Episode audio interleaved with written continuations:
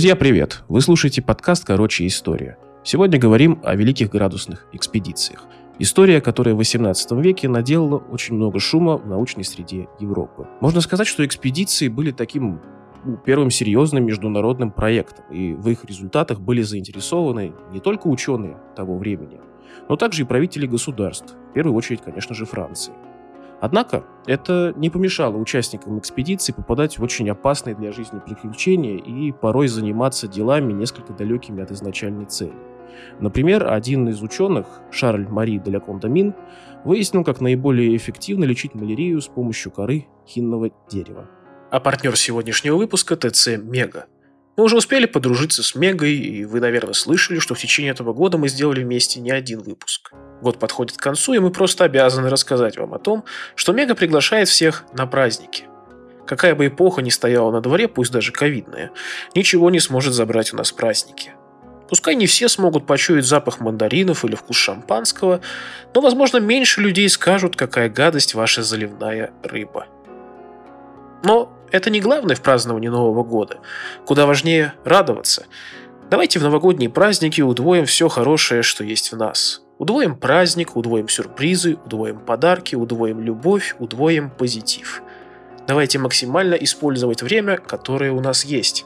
И пусть этот Новый год станет для нас чудесным вдвойне.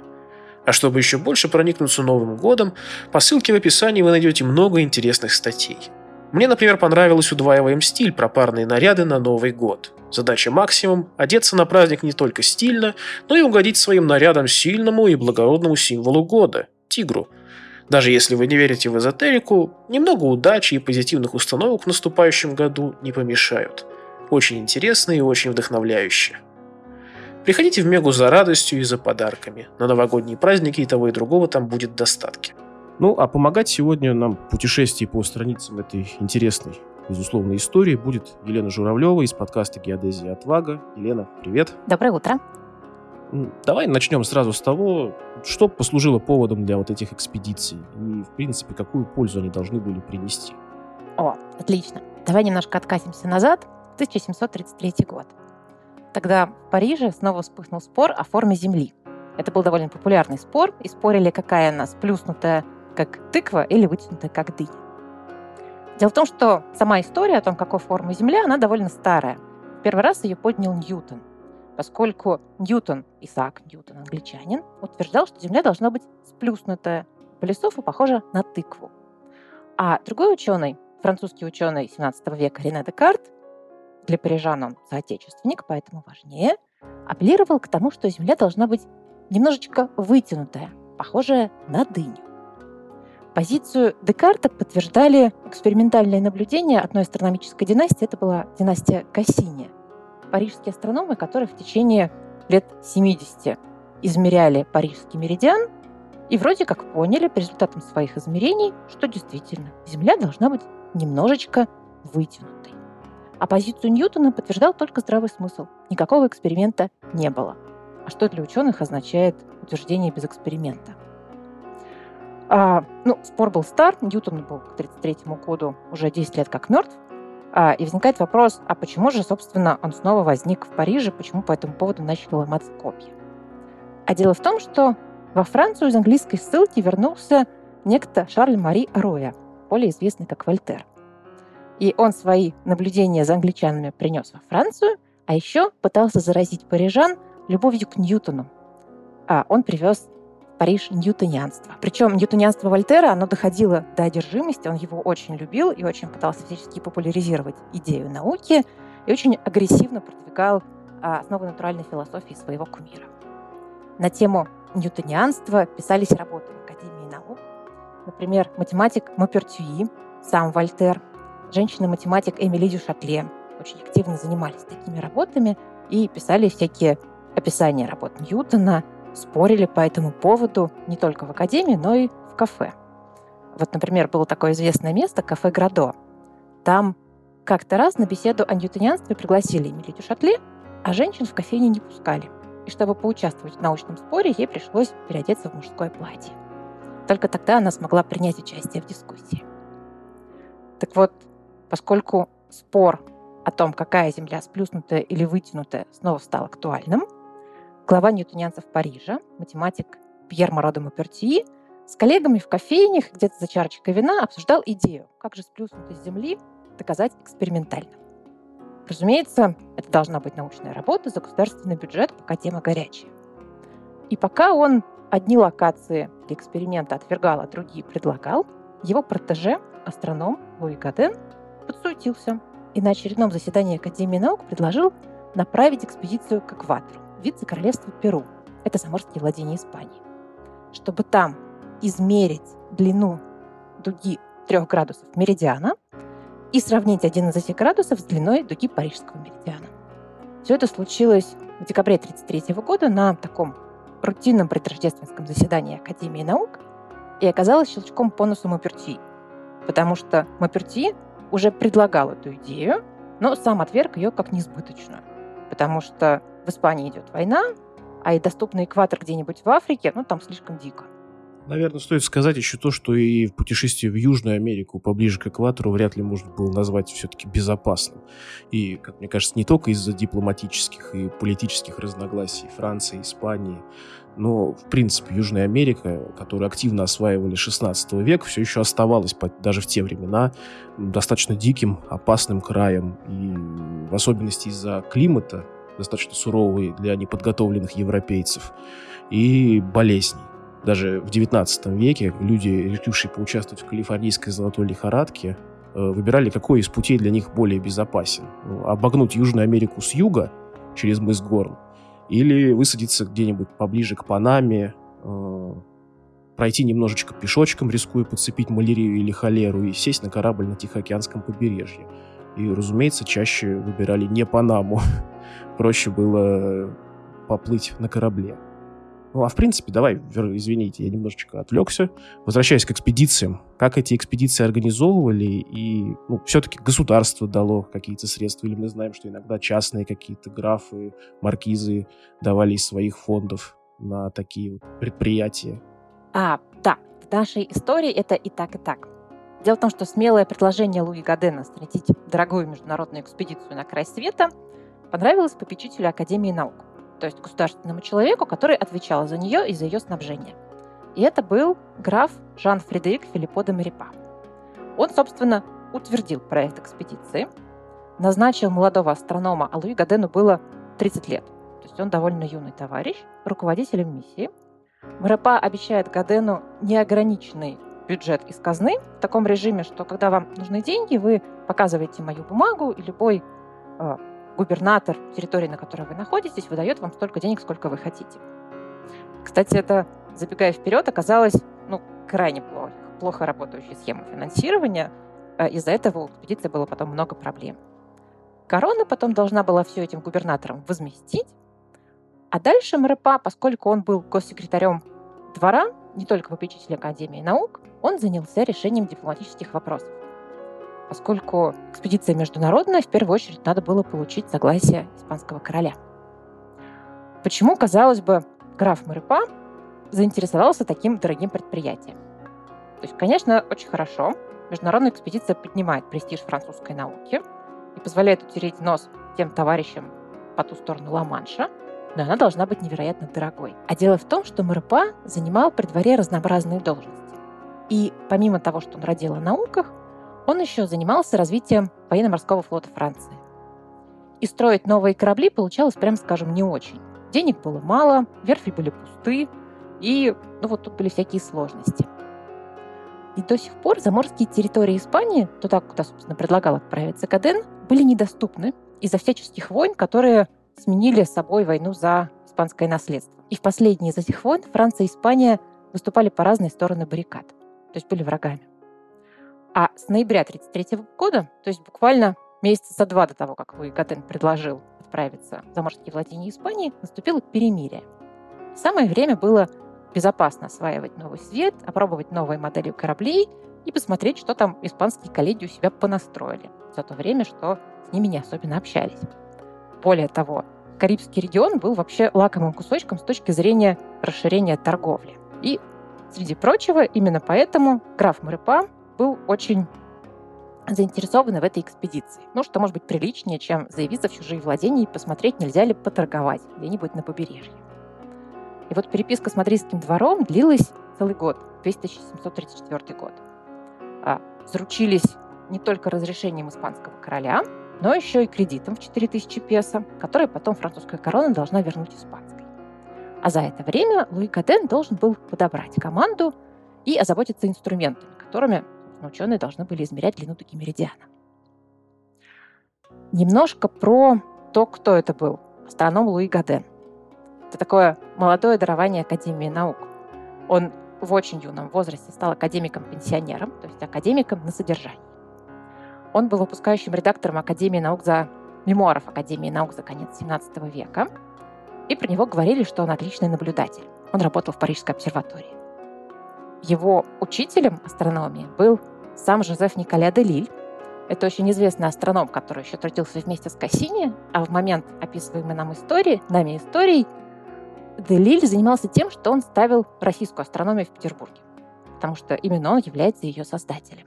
Короче говоря, Луи Гаден — это такой молодой человек, одаренный, честолюбивый, красивый, но при этом не обладающий, не обладающий опытом руководства людьми и не имеющим опыта в путешествиях. И вот в качестве эксперта по путешествиям, он же собирал команду, Гаден пригласил товарища по кружку ньютонианцев, Шарля Мари де это такой легендарный дядька, он не остался в учебниках, но в свое время был весьма популярен. У него был очень добрый нрав и невероятная смелость. В свое время Алкандамин был весьма знаменит, потому что он популяризировал науку, он очень хорошо рассказывал истории о своих путешествиях, успел повоевать с Испанией, поплавать с бывшим французским корсаром, а потом адмиралом по Средиземному морю, освобождая попавших в плен французов-христиан, успел поэкспериментировать с астрономическими наблюдениями, успел подружиться с Вольтером и вместе с ним, кстати, устроить такую сомнительную авантюру, когда они с Вольтером выкупали лотерейные билеты, а, и в итоге из-за того, что они немножко набухлевали с этими лотерейными билетами, каждый из них заработал по 15 тысяч ливров. Правительство тогда не могло выплатить долги по государственным облигациям и устроило лотерею. И каждый, у кого была облигация, мог приобрести лотерейный билет, и цена лотерейного билета зависела от того, какой у тебя номинал облигации. Так вот, Лакантамин с Вольтером взяли и скупили все-все-все облигации маленького номинала. И гарантированно взяли самый большой приз в лотерее. Их потом за это правительство пыталось прищучить, да, прищучить, потому что это вроде как мухлёж, но не нашло к чему прицепиться. Вообще-то, кстати, Лакандамин в Академии наук занимал по какой-то причине пост адъюнкт академика по химии, хотя занимался астрономией, потому что Тогда очень многие вещи решались через знакомство, а свободной позиции астронома или геометра в Академии не имелось. И вот кроме Гадена и Лакандамина в костяк экспедиции входил еще один ученый, и это Пьер Буге. А, его порекомендовал сам граф Мерепа, а Гаден не мог отказаться. И, кстати, именно Пьер Буге, его еще иногда у нас называют Бугер в русскоязычной литературе, и сегодня знаком по учебникам геодезии, гидрографии, и в XIX веке его сочинение, Бугерова сочинение по навигации, было учебником для штурманов. Это был такой 37-летний, немножко рисковатый человек из Британии, который очень плотно работал с графом Марипа, потому что Буге первый во Франции разрабатывал именно теорию кораблестроения. Потому что до него суда строили на глазок, а он предлагал для расчетов формулы.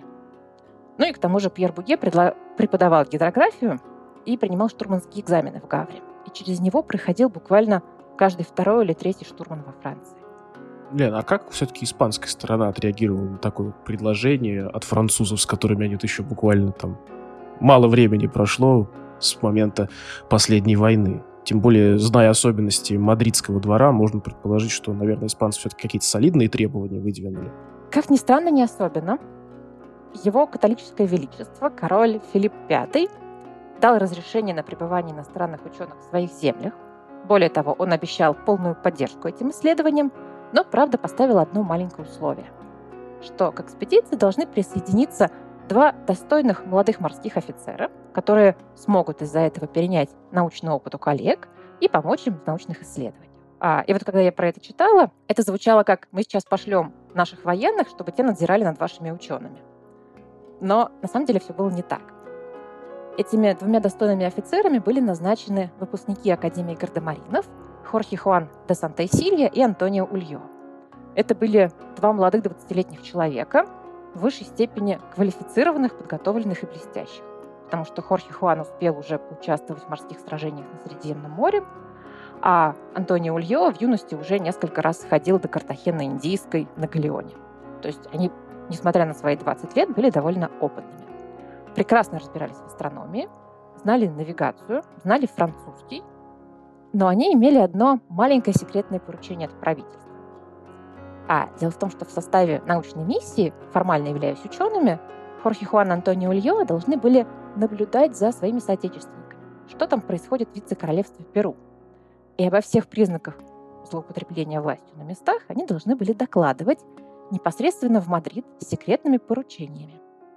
Потому что в те времена в вице-королевствах Испании, вот в частности в Перу, бытовал такой принцип, его потом начали называть «obedesco pero no cumplo», то есть «слушаюсь, но не повинуюсь».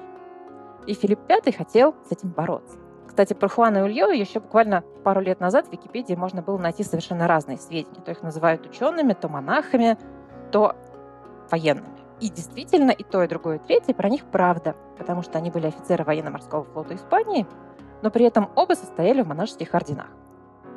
А экспедиция стала только началом их карьеры, потому что они оба прожили очень большую плодотворную жизнь. Хорхе, Уха, Хорхе Хуан займется восстановлением испанского военного флота, будет работать шпионом в Англии выписывать и красть английских инженеров, чтобы строили испанские корабли.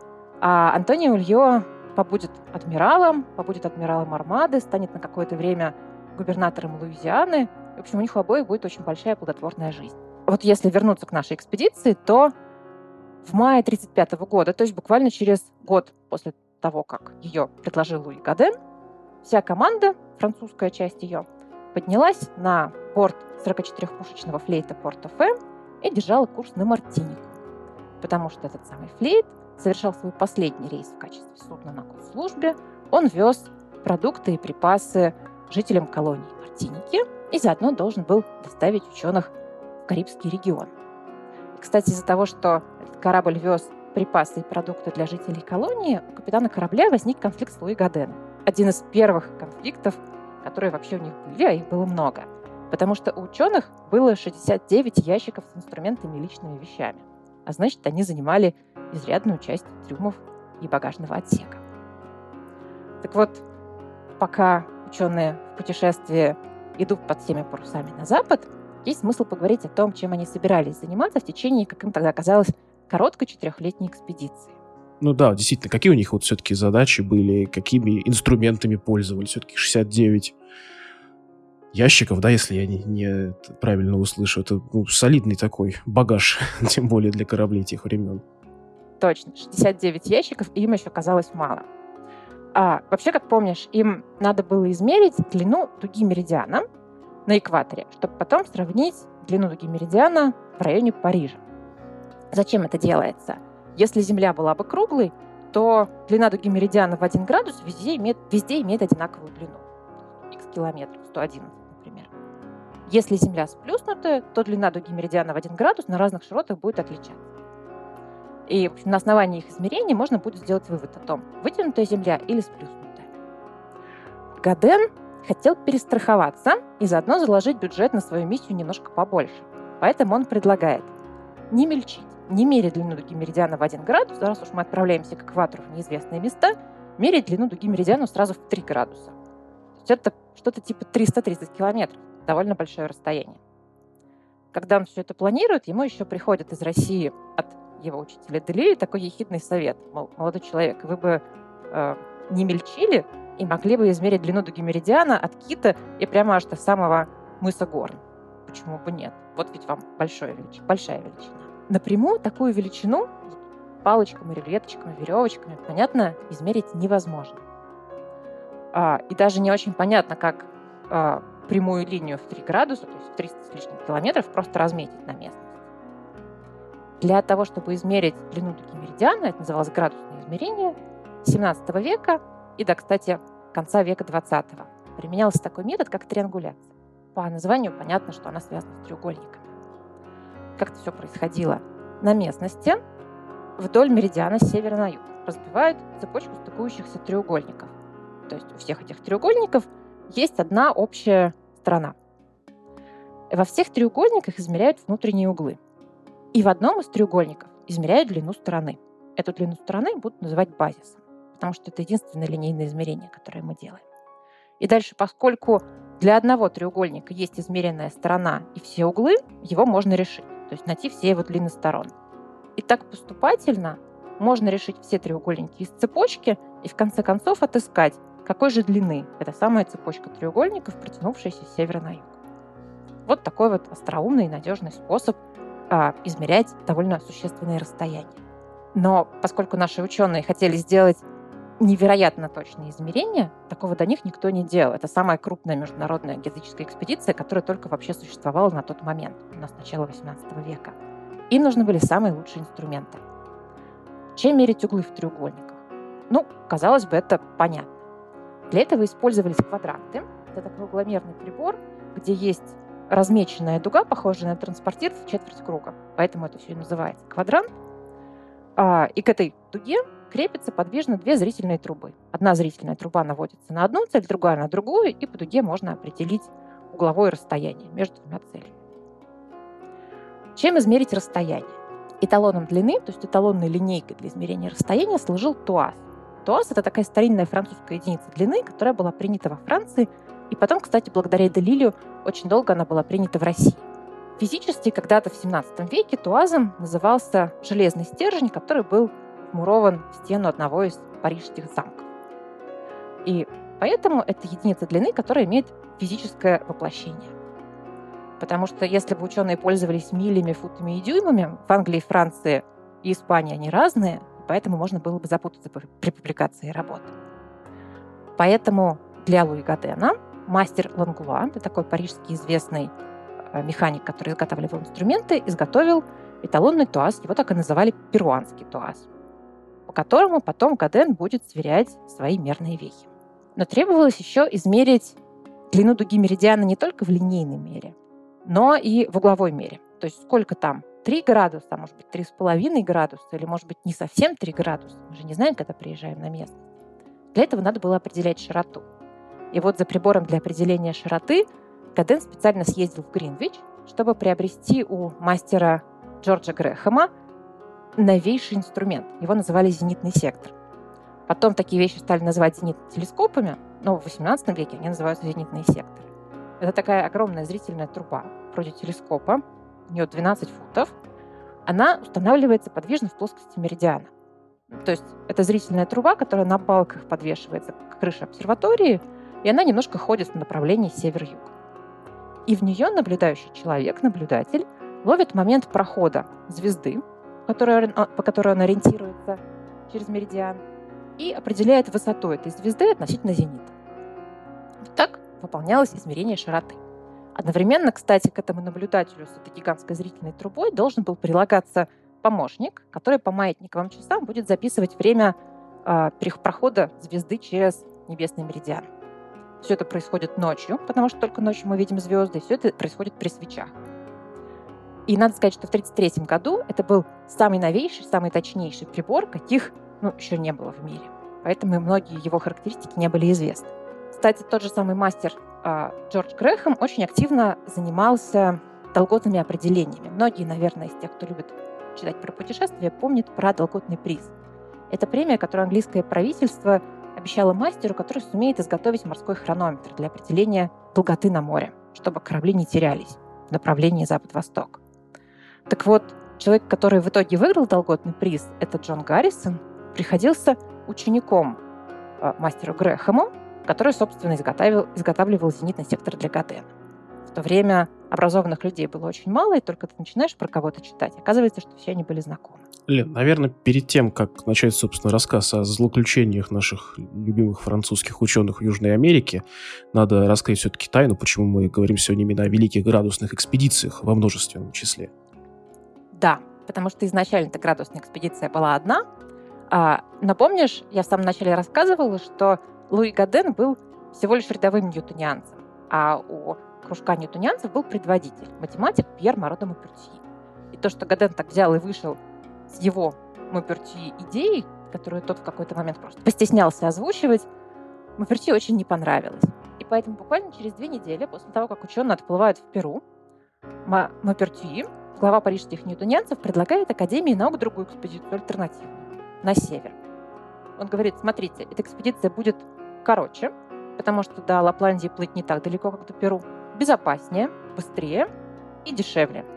А еще, поскольку Мапертье был математиком, он выпустил работу, которая обосновывала, почему с точки зрения точности наблюдений было бы выгоднее мерить не 3 градуса меридиана, как предлагал Гаден, а всего лишь один. То есть он взял себе, сократил в три раза работу, сделал работу дешевле, быстрее э, и круче, и поэтому его предложение утвердили. А еще его предложение утвердили, потому что странно, ты предлагаешь дублирующую миссию, и тебе дают на это государственные деньги. Потому что граф Марепа, который спонсировал перуанскую экспедицию, начал получать очень неприятные вести от своих коллег-губернаторов где-то там в Атлантическом океане из Мартиники и дальше, поскольку Луи Гаден успел поссориться со всей командой за 4 месяца путешествия, постоянно от всех требовал денег и оплаты его расходов. И говорили, что весь младший технический состав экспедиции собирается на Мартинике сойти и вернуться обратно во Францию. Я думаю, что именно поэтому Марепа утвердил альтернативную миссию. Раз уж мы тратим государственные деньги, то пусть хоть одно из яиц попадет в корзину. Но вообще есть такая, с другой стороны, байка по поводу того, каким образом Мапрти добился э, утверждения Северной экспедиции.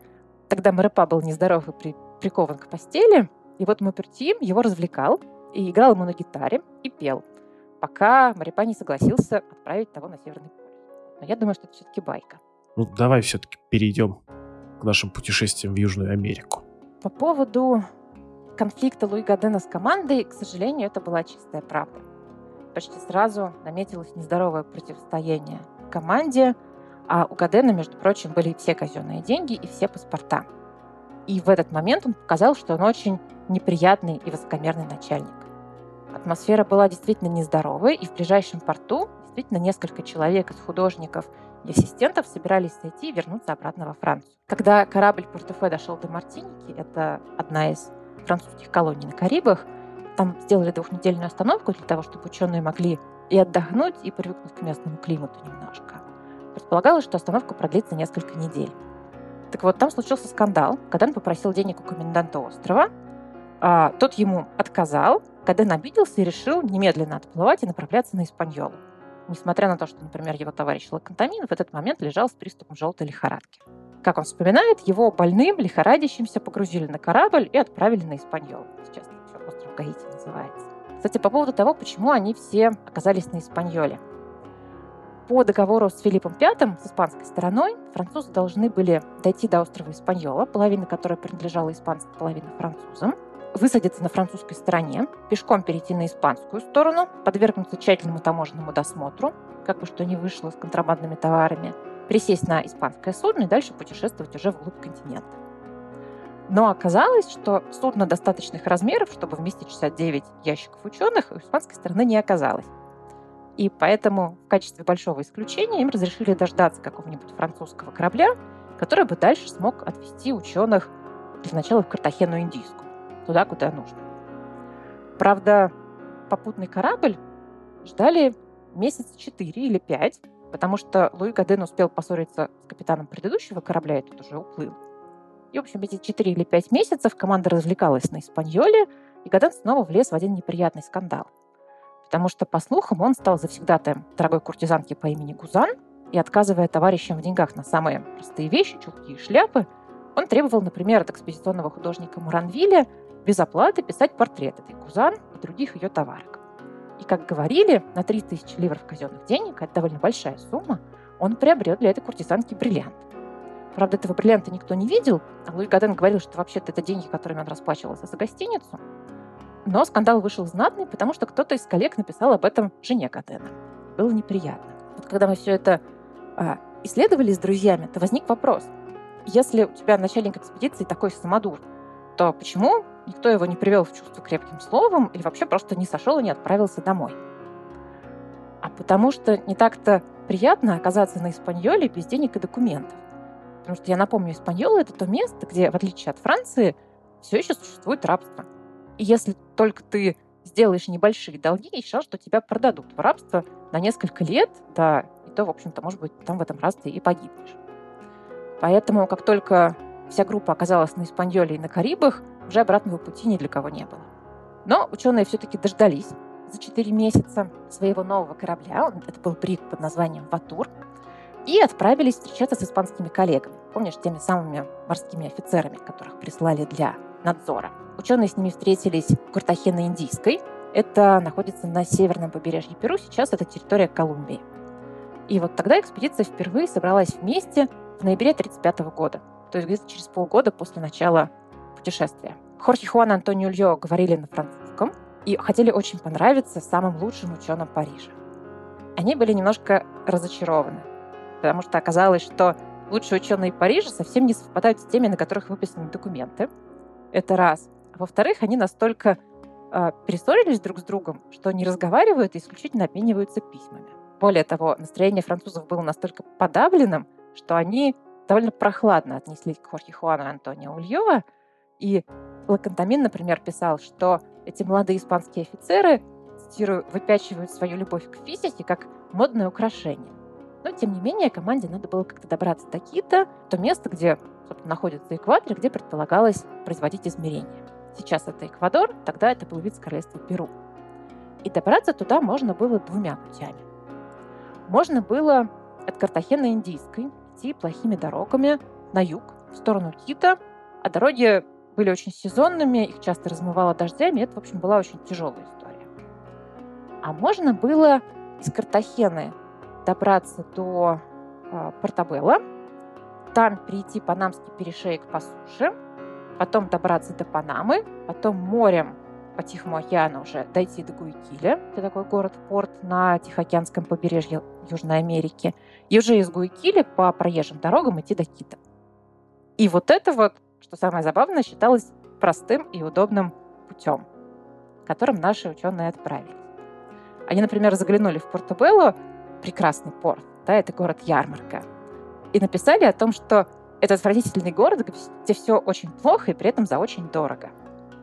А дело в том, что это ярмарочный город, и там три четверти домов стояли пустыми и сдавались исключительно на время ярмарок, которые происходили тогда, когда а, в Портобелло приходили галеоны. Дело в том, что вы уже об этом рассказывали, Испания владела колониями на Филиппинах, и как доставлялись товары из Филиппин, ну, собственно, в основную Испанию. Надо было по Тихому океану дойти до Панамы и привезти на галеоне там пряности, фарфор, драгоценные ткани и все остальное, что везлось. Дальше из Панамы дойти пешком до Порто-Белла. При помощи мулов, лодок и чего-то еще в Порто-Белло устраивалась большая ярмарка, где часть этого можно было продать. А дальше уже из Порто-Белло можно было отправляться в Кадис или куда-то еще. Так вот, поскольку ярмарка происходила один раз в год и длилась от полутора до двух месяцев, то, понятно, это был такой город, как курорт сейчас, где половина домов стоят пустыми, люди живут исключительно от сезона к сезону, и поэтому все действительно дорого и неприятно. Более того, там какой-то крайне неудачный климат, очень жарко, очень влажно, ничего не растет, и все путешественники отмечали, что там постоянно происходят эпидемии, и люди болеют. В общем, наши путешественники дошли до Порто-Белло, переправились в Панаму. Дальше они, по идее, сели на судно, которое должно было отвезти в Гуйкиль. Но не доходя до Гуйкиля, группа разделилась. У них снова возник конфликт. Лакандамин и Буге настаивают на том, чтобы остаться в порту, который называется Манта, и посмотреть, не пойдет ли эта местность для измерений лучше, чем Кита. Акаден не согласился с этим и просто уплыл, оставив своих коллег в неизвестном месте, в неизвестном городе, в чужой стране, разбираться самим. Бывает. В общем, примерно два месяца Лакантамин и Пуге э, наслаждались гостеприимством местных людей. Им все было в новинку, им очень нравилось, они написали об этом письмах, они рассказали очень увлекательные истории в путевых журналах и заодно измерили долготу манты. В конце концов, Буги отправился догонять Кадена, а Лакантамин решил пойти в Кит сразу, не пользуясь морским транспортом, просто через джунгли пешком напрямик. Мне кажется, гениальная идея. Местные его отговаривали, но он решил, что он ученый, смелый человек, и почему бы не дойти? Течет речка из одного города в другой более или менее. Вот по реке вполне можно добраться. Через неделю в джунглях Лакандамина бросают индейские провожатые вместе с вещами, и он остается совсем один. Совсем один — это с вещами, слугой и рабом. Лакандамин э, об этом пишет. Давай я процитирую. Лес такой густой, что дорогу приходилось прорубать. Я шел с компасом в одной руке и с мачете в другой. Чаще я шел пешком, чем верхом, и дождь лил каждый день. Мне также пришлось на себе нести все инструменты, в том числе квадрант, с которым раньше с большим трудом справлялись двое носильщиков. Целых восемь дней я блуждал по лесу совсем один, брошенный проводниками, из еды имея только бананы и фрукты, которые удавалось сорвать. Приступы лихорадки я лечил, я лечил воздержанием от еды и растениями, которые мне под... подсказывал здравый смысл. Мне кажется, очень эффектно, как он описывает свое одиночество, ну вот рядом с несколькими товарищами, слугой, рабом, может быть, кем-то еще, кто был вместе с ним. Но, тем не менее, как это ни странно, через пару недель блуждания по джунглям он благополучно добирается до города Кита, опоздав к условленному времени всего лишь на две недели. В этот момент, где-то в июне 1936 года, и группа Гадена, и Буге, и Лакандамин собрались в Кита. И там они должны были начать свои измерения. Однако по какой-то непонятной причине местные власти, в частности президент аудиенции Кита, встречают их без большого энтузиазма. Ну, мне кажется, президента аудиенции в какой-то степени можно понять. Вот у него размеренная жизнь на территории, все хорошо, все свои, все знакомо. А тут какие-то приезжают люди непонятные, тем более французы. Он же, наверное, слышал, что с французами раньше воевали, а тут вроде бы какие-то ученые что-то хотят, непонятные у него запрашивают, помощи просят, поддержки. Ну, как бы, было бы странно. Ну, лично мне, как кажется. Я думаю, да. Более того, там была очень неприятная история, потому что пока ученые по джунглям ходили и пытались добраться до Кита, капитана того самого французского корабля, на котором они добирались до Панамы, и вообще он должен был вернуться в Картахену Индийскую и оставить на ее складах багаж ученых, те самые 69 ящиков. Так вот, этого капитана поймали не в Картахене, на незаконной торговле. При этом этот самый капитан, который, разумеется, все это не сам придумал, а получил инструкции от того же самого графа Марепа, все отрицал, говорил, что эти драгоценные ткани, слоновые кости, прочие украшения – это все личное имущество ученых. Он вообще-то шел доставлять это в Картахену, но просто заблудился. В общем, в итоге капитана отпустили, потому что он имеет отношение к международной научной миссии, его трогать себе дороже, но осадочек остался. И более того, эта история добралась до президента аудиенции Кита гораздо быстрее, чем сами ученые поэтому тот и отнесся к ним с большим подозрением. Тут есть еще другая неприятная вещь. Пока они добирались практически полтора года до города Кита, до вице-королевства Перу, Гаден успел потратить все деньги. И несмотря на то, что он постоянно в каждом порту запрашивал новые транши и новые кредиты, к приходу в Кита у него не осталось вообще ничего. А чтобы начинать измерения, какие-то деньги все-таки нужны. Гаден вроде попытался в своей обычной манере попросить золото президента аудиенции, но тот будучи немножко настороженным, развел руками. Моя казна пуста, мы все уже отправили в Мадрид на галеонах. Я могу вам только жилье предоставить, вот свой президентский дворец. Кстати, президентский дворец очень сильно пострадал во время одного из землетрясений 30 лет назад, у него местами отсутствовала крыша. Но зато приличия соблюдены. Так бы экспедиция могла и закончиться, не начавшись, но ситуацию спас Ла Кондамин. Потому что он предложил до прихода очередного транша из Франции, которого все-таки ждали в конце года, спонсировать экспедицию собственных средств. У него по удивительному и приятному стечению обстоятельств имелись долговые расписки карибских банков, которыми тот заблаговременно озаботился.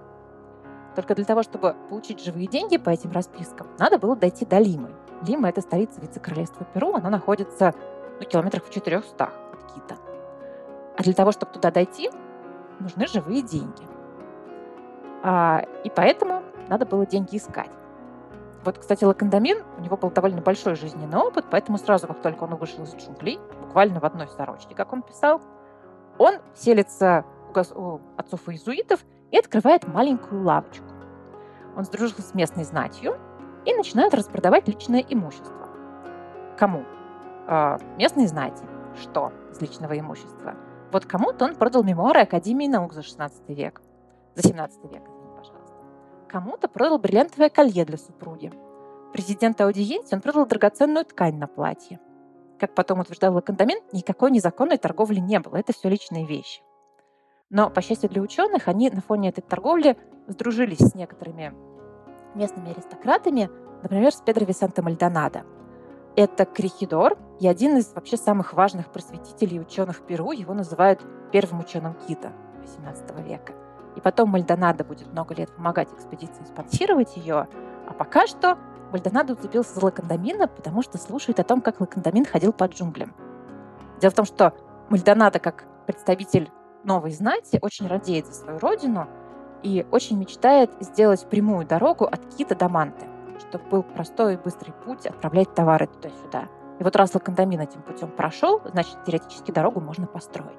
И, кстати, он ее построит буквально через два года. Тут может быть небольшая непонятность, почему я говорю про каких-то президентов. А, вот почему. Вот у нас есть вице-королевство Перу, и в XVIII веке оно занимает гигантскую территорию. Если посмотреть, это практически вся Южная Америка, за исключением Бразилии. Причем вот небольшую ее часть. И управляет вице-королевством, как следует из названия, вице-король. Вице-король назначается на несколько лет, обычно приезжает из самой Испании, но все равно длань вице-короля не может дотянуться во все самые забытые, богу, забытые богом уголки. И поэтому вице-королю в управлении помогают государственные мужи, которые называются председателями аудиенции. Я их перевожу как президент, потому что с испанского, на испанском это звучит как президенты. И, в общем, президент аудиенции – это тоже назначаемая должность, обычно на 4-8 лет. И это самый влиятельный человек в регионе, что-то вроде губернатора сегодня. А за сельские местности, там, где живет коренное индейское население, отвечают не президенты, а коррехидоры. А сам Перу в это время живет добычей полезных ископаемых в основном, производством тканей, экспортирует драгоценное дерево и все остальное. И, разумеется, президенты имеют техническую возможность на этом всем наживаться. Так вот, что происходило с нашими измерениями? Пока там Лакантамин себе набирал деньги на поход в Лиму за деньгами, как это ни странно звучит, ученые начали пытаться проводить рекогносцировку, то есть пытаться выяснить, где же все-таки расположить треугольники, где же расположить базис. И оказывается, что местность в реальности куда сложнее, чем это казалось из салона в Париже, когда рассматривали карты. Кстати, старые карты, этим картам было лет по 30-40. На самом деле в Перу высокие горы, бурные речные потоки, плохая видимость. А для базиса, вот то, то есть для той стороны треугольника, которую планируют измерить, нужна какая-то ровная долина, где можно будет расположить ровную, почти плоскую линию, ну, километров, наверное, 12. Тогда ученых постигает первая потеря. Из-за неизвестной лихорадки за три дня сгорает один из младших сотрудников, сотрудников экспедиции, 16-летний Жак Купле. Что это была за лихорадка, никто не знает.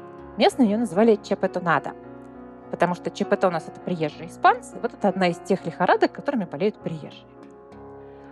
Ученые были очень неприятно потрясены этим, но зато смерть товарища заставила их перестать грызться друг с другом и очень быстро начать работать. Они нашли хорошее место для базиса, то есть ровную долину. Кстати, это единственное место, где базис можно было расположить, потому что сегодня на месте старого базиса располагается взлетно-посадочная полоса аэропорта Кита – они очень быстро измеряют базис, буквально за полтора месяца. То есть 12 километров они укладывают вехи стык в стык, одна за другой, мерные. И три раза в день каждую веху сверяют с талоном туазом, потому что жарко, влажно, расширилась она или наоборот она уменьшилась, надо было проверить. Работают двумя бригадами, не потому что так точнее, а на самом деле потому что они не договорились, каким методом измерять базис. Буге предложил один метод, Гаден предложил другой – консенсус не был найден, и поэтому у нас с начала экспедиции до самого конца экспедиции есть два независимых набора измерений. Но зато к концу месяца у ученых есть длина стороны треугольника, базис. Расхождение у бригад причем составило 7 сантиметров на 12 километров. Это очень хорошие результаты, потому что современный электронный тахиометр ну, предложил бы 5 или 6 сантиметров на 12 километров. То есть это прямо вау-точность. И такие результаты им было не стыдно отправить в Париж, что они и делают. А в декабре 1937 года, то есть буквально через пару месяцев, из Парижа приходят первые вести, и они плохие. Во-первых, граф Марепа, от которого Гаден ждал денег, отказывает в запрошенных деньгах. Вместо этого он советует Луи Гадену деньгами распоряжаться мудрее и хорошенько записывать, на что он их тратит. А во-вторых, Марепа сообщает об отправке альтернативной экспедиции на север под руководством Пьера Марадо Пертии. Мы об этом несколько минут назад уже говорили. А для ученых это означает, что та экспедиция, которая закончит свои измерения первой, и получит все, все лавры и всю славу. А та экспедиция, которая останется второй, неизвестно, закончится или нет, потому что денег-то им больше присылать не будут. Казалось бы, вот базис закончен, теперь надо быстренько измерить углы в треугольниках. И все это осложняется политической ситуацией в Кита. Потому что пока ученые были в горах и измеряли свой базис, в Кита происходит маленький дворцовый переворот – и меняется президент аудиенции. Дело в том, что впервые в истории на должность президента аудиенции в Кита был назначен креолец.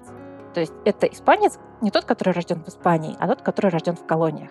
Вообще, креольцев очень редко назначали на хлебные должности. Они владели землей, но считалось, что если он еще получит большую политическую власть, то может начать использовать ее в своих личных корыстных интересах. Поэтому обычно президенты назначались на 5-8 лет, приезжали из Испании, потом уезжали ну, на другие назначения. И поскольку наша экспедиция вроде как была в хороших отношениях уже под конец измерения базиса со старым президентом, то и новый к ней начал относиться с большим подозрением. Он очень, будучи новым человеком, пытался всем вокруг доказать, что новую власть надо уважать, что он будет править жесткой рукой. А господа французы в эту схему не очень вписывались потому что они, например, не желали обращаться к нему «ваша светлость», как ему казалось более важно, потому что это обращение низшего к высшему, а обращались к президенту «ваша милость», это обращение равных. И вот новый президент на это обиделся и арестовал инструменты ученых, которые, наконец, дошли из многострадальной Картахены Индийской вместе с другим багажом. Ну, нового президента сложно судить это сейчас нам кажется, что в обращениях ваша светлость, ваша милость нет такой уж, такая уж большая разница. Раньше за то, что ты перепутал, так эти обращения могли и сурово наказать. Э, если ты причем не преднамеренно это сделал даже. А здесь французы, насколько я понимаю, намеренно отказывались называть его, ставить себя в положение низших, скажем так.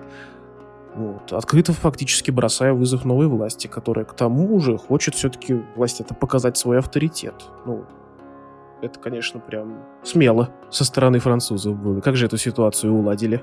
А, честно говоря, плохо ее уладили. Так, э, попытался примирить местную власть нового президента и французов один из испанцев, Антонио Ильо, и он пытался договориться с президентом как свой со своим. В общем, эта попытка не очень была удачной, и она привела к тому, что Ульё разгорячился, ворвался как-то утром в спальню к президенту и высказал ему все, что о нем думает. Во-первых, у президента в спальне было открыто окно на главную площадь, поэтому все окружающие эту беседу слышали. А во-вторых, в том, что Антонио Ульо говорил господину президенту Арауха, фигурировало, что он думает об этой светлости, которую президент купил за 22 тысячи песо. Поскольку ходили слухи, что именно такую взятку в 22 тысячи песо Дон Арауха предложил испанскому королю за то, что тот его э, наградит должностью президента на несколько лет. И, в общем, из этого всего вышел еще больше скандал, причем такого размера, что Рауха объявил охоту на испанских офицеров, и тем пришлось скрываться в подвале изуитского колледжа. Правда, там перед этим возникла тоже такая ситуация, что когда Антонио Ульо пришли арестовывать, за него вступился Хорхе Хуан, его товарищ. По какой-то причине один из личной гвардии президента был убит, а двое были ранены. В общем, так бы все и сидели в подвале колледжа и дулись друг на друга, но дело разрешилось через несколько месяцев после личного вмешательства вице-короля Перу, господина Вильяграсия. Тот молодых испанских офицеров пожурил. Президент Укита велел простить ученых и выдать им приборы без всякой оплаты. И, казалось бы, для завершения измерений всего-то и оставалось, что взять и быстренько померить углы в треугольниках.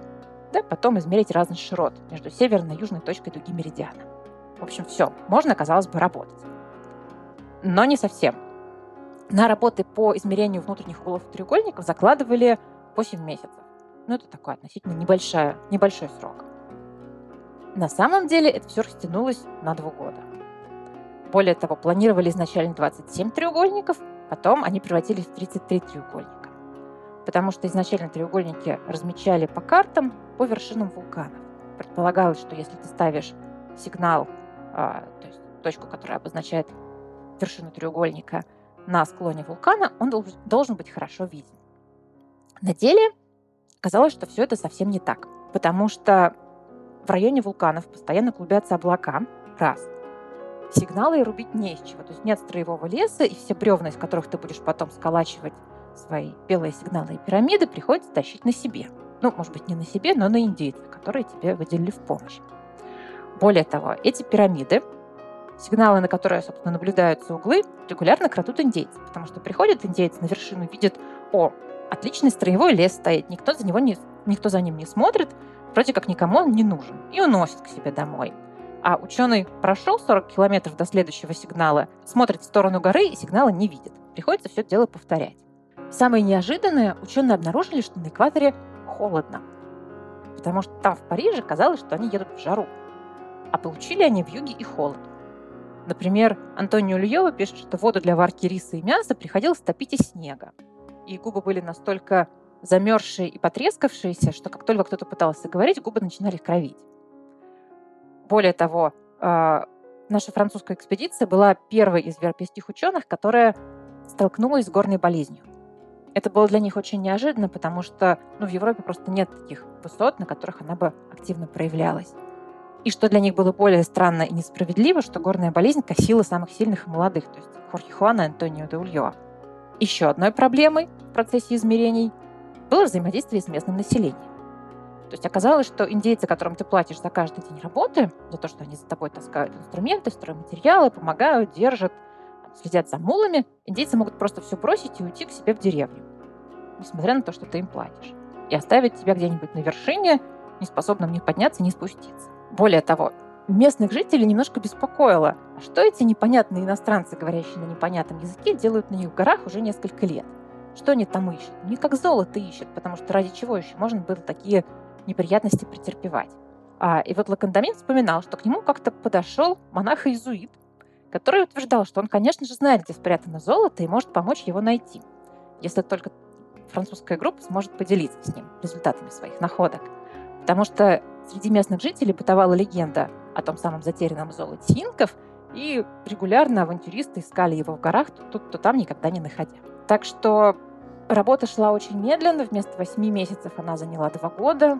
Ученые снова не смогли договориться о том, кто и как измеряет углы, поэтому работали двумя независимыми бригадами. Была бригада Гадена и была бригада и Лакандамина.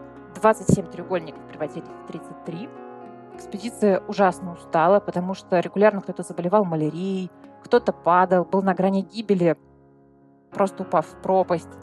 Но зато эти два года принесли нам, как потомкам, новые виды растений, новые знания о том, как устроена атмосфера. Например, был открыт эффект Гало-Ульё. Это когда в горах вокруг Солнца образуется такая тройная радуга, светящийся ореол.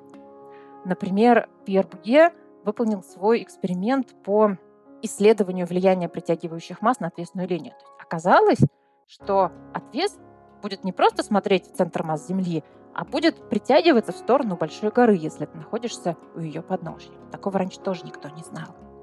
И в конце концов, все рано или поздно заканчивается. Очень уставшие, но через два года ученые завершили работы по триангуляции, то есть по измерению углов в треугольниках.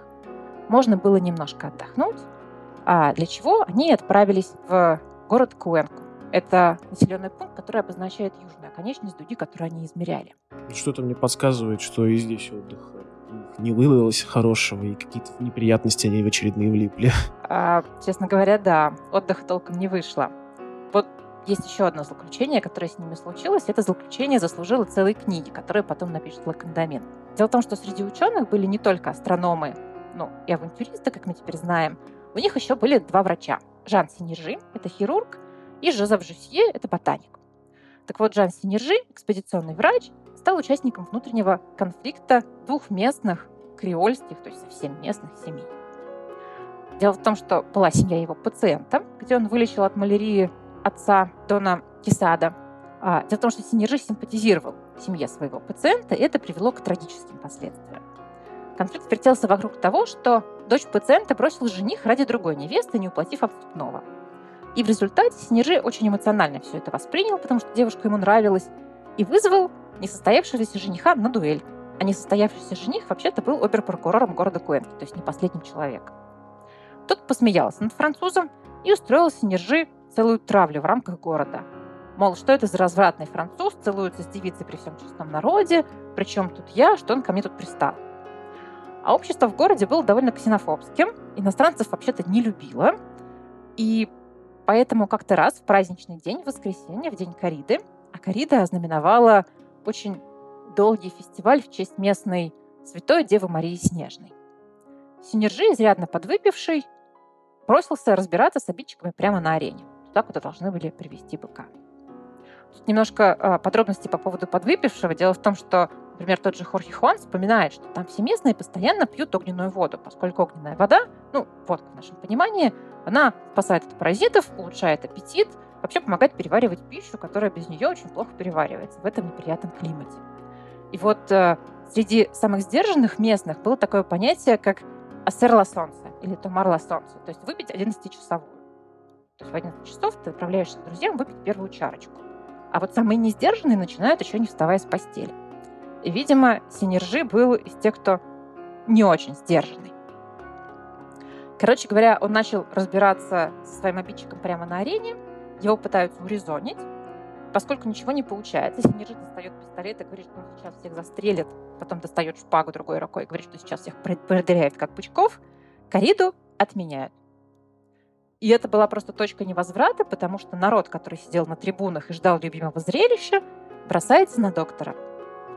Где-то в этой свалке кто-то пырнул доктора ножом, рана оказалась в печень, оказалась смертельной. И буквально через три дня доктор Синежи скончался от этой раны. Но более того, народный гнев выходит из-под контроля, и не удовлетворившись убийством доктора Синержи, кто-то начинает кричать «Бей французов!». А в итоге Лакандамину Буге приходится спасаться бегством. В процессе Буге получает кинжалом в спину и камнем в голову. Он чуть было не погиб из-за этого. А потом кто-то кричит «Долой иностранцев, долой плохое правительство, да здравствует хороший король». Все это потом испанцы назовут бунт, потому что все это можно было очень хорошо подвести под восстание против короля и правительства. Именно поэтому эта история получила такой большой резонанс. Поэтому четвертый год экспедиции, 1740 год, выдался очень неприятным. Французы грустили по поводу гибели своего товарища. Более того, в Куэнке им были очень не рады. Им обещали, что если они отсюда не уберутся в течение нескольких дней, то их просто зарежут дома, там, где они жили. И одну из обсерваторий, в которых они планировали наблюдать широту э, точки, пришлось перевести, перенести в другое место. Однако группа надеялась, что к середине 40 года измерение уже удастся завершить, потому что, ну что такое, измерить широту – это, в общем-то, дело одной ночи, по большому счету. Надо наблюдать высоту одной и той же звезды, когда она проходит через меридиан на юге дуги и на севере дуги. Разность этих углов даст нам разность широт. Домой к родным отправились письма, в газеты отправились э, маленькие пресс-релизы о том, что вот в конце 40 -го года, может быть, в 41 году перуанская экспедиция вернется в Париж. Но 40 год подходит к концу, и становится понятно, что никто никуда не вернется. И, надо сказать, остается здесь экспедиция за собственный счет – Потому что французское правительство устало от того, что Луи Гаден просит денег прислать постоянно и просто перестает отвечать на его письма. Очень удобно. Нет человека, нет проблем. А сам Луи Гаден и Пьер Буге обнаруживают, что та звезда, которая на небосклоне, казалось бы, должна каждую ночь находиться на одном месте, она по небосклону гуляет. И все время она ходит непонятно куда.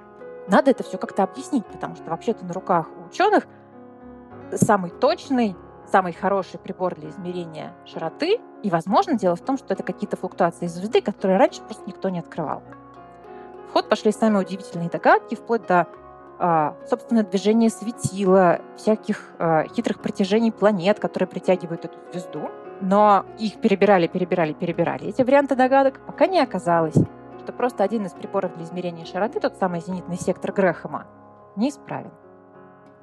Когда это выяснится, уже в 1941 году. Луи Гаден умоет руки и вообще устранится от работ в экспозиции.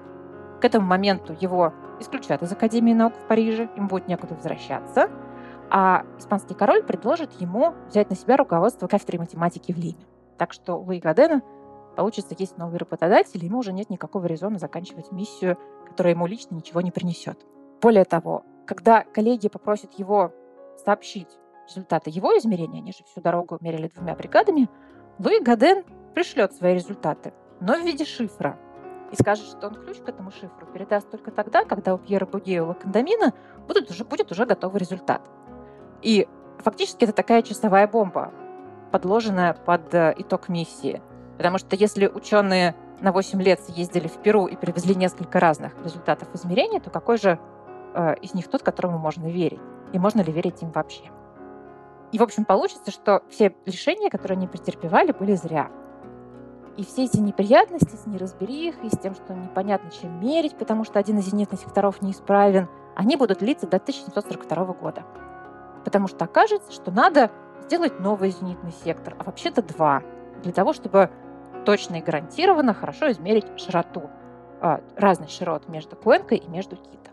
В общем, как бы то ни было, после 42 года прошел год, и к началу 43 года Буге и Ла Кондамин вдвоем закончили измерение широты. Ла Кондамин это сделал на юге в районе Куэнки, а Буге сделал на севере а, в районе Кито.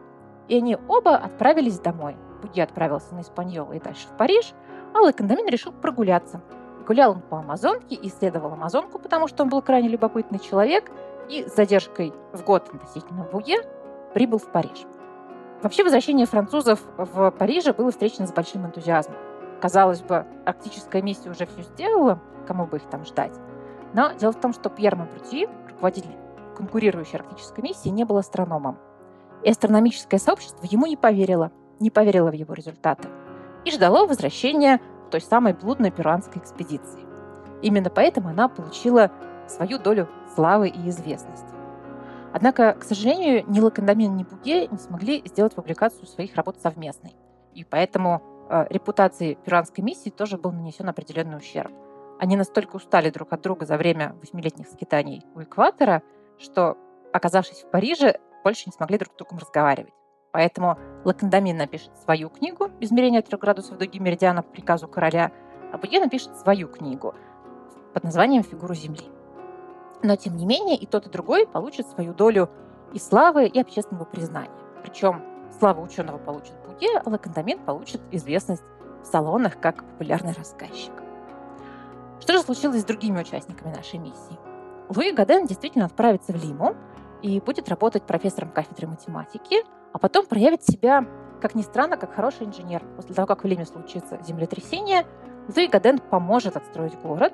И именно благодаря его жесткой позиции не принимать ничего другого мнения, город станет э, иметь регулярную планировку улиц, и Луигаден заставит богатых людей отказаться от красивых балконов всяких завитушек, которые при падении в прошлый раз убили большое количество людей и животных. Так что службой Луи Гадена испанский король будет вполне доволен. Хорхе Хуан Антонио Ульо завершат измерение своей части. А, после того, как уже Лакандамин и Буге отправятся в Париж – представит результаты своих работ королю Испании Филиппу V, и после этого их будет ждать а, большая плодотворная карьера на ниве военно-морского флота. Хорхе Хуан посвятит жизнь обучению гардемаринов и через 10 лет после миссии в Перу отправится в Англию, где под личиной голландского купца будет заниматься промышленным шпионажем и сманит к себе несколько десятков английских инженеров, которые потом отстроят испанский флот. История великих градусных экспедиций и экваториальной, о которой мы только что говорили, и арктической, которую упоминали, станет вообще в свете очень популярной. И до конца XIX века ее будут поминать в массовой культуре. Например, у Жюль Верна есть роман, не очень известный сейчас, под названием «Приключения трех русских и трех англичан в Южной Африке». Это те же самые градусные измерения, только не в Южной Америке, а в Южной Африке, и вместо испанцев и французов у них там русские и англичане. Современники, например, Вольтер, напишет «Альзиру». Это пьеса с южноамериканским колоритом. Франсуаза де Графиньи напишет «Письма перуанки». То есть любая экспедиция — это не только научные результаты, но и вообще это атмосфера, которая является модной на данный момент среди высшего света и вообще людей, которые что-то обсуждают. Через сто лет после наших французов, уже в XIX веке, в Китай отправится вторая градусная экспедиция, чтобы повторить те же самые измерения. И будет она заниматься также восстановлением и установлением памяти об этих градусных измерениях. Через 200 лет отправится еще одна экспедиция, правда, международная, тоже заниматься градусными измерениями.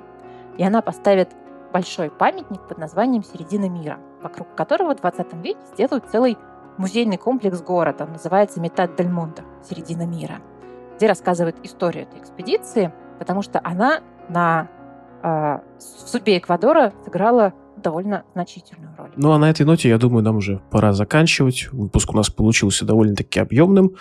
Но в истории великих градусных экспедиций, я думаю, по-другому бы и не получилось. Слишком много интересных и, можно сказать, лихо закрученных деталей сюжетных, которые грех было нам упускать. Лен, спасибо большое. Мне было очень приятно.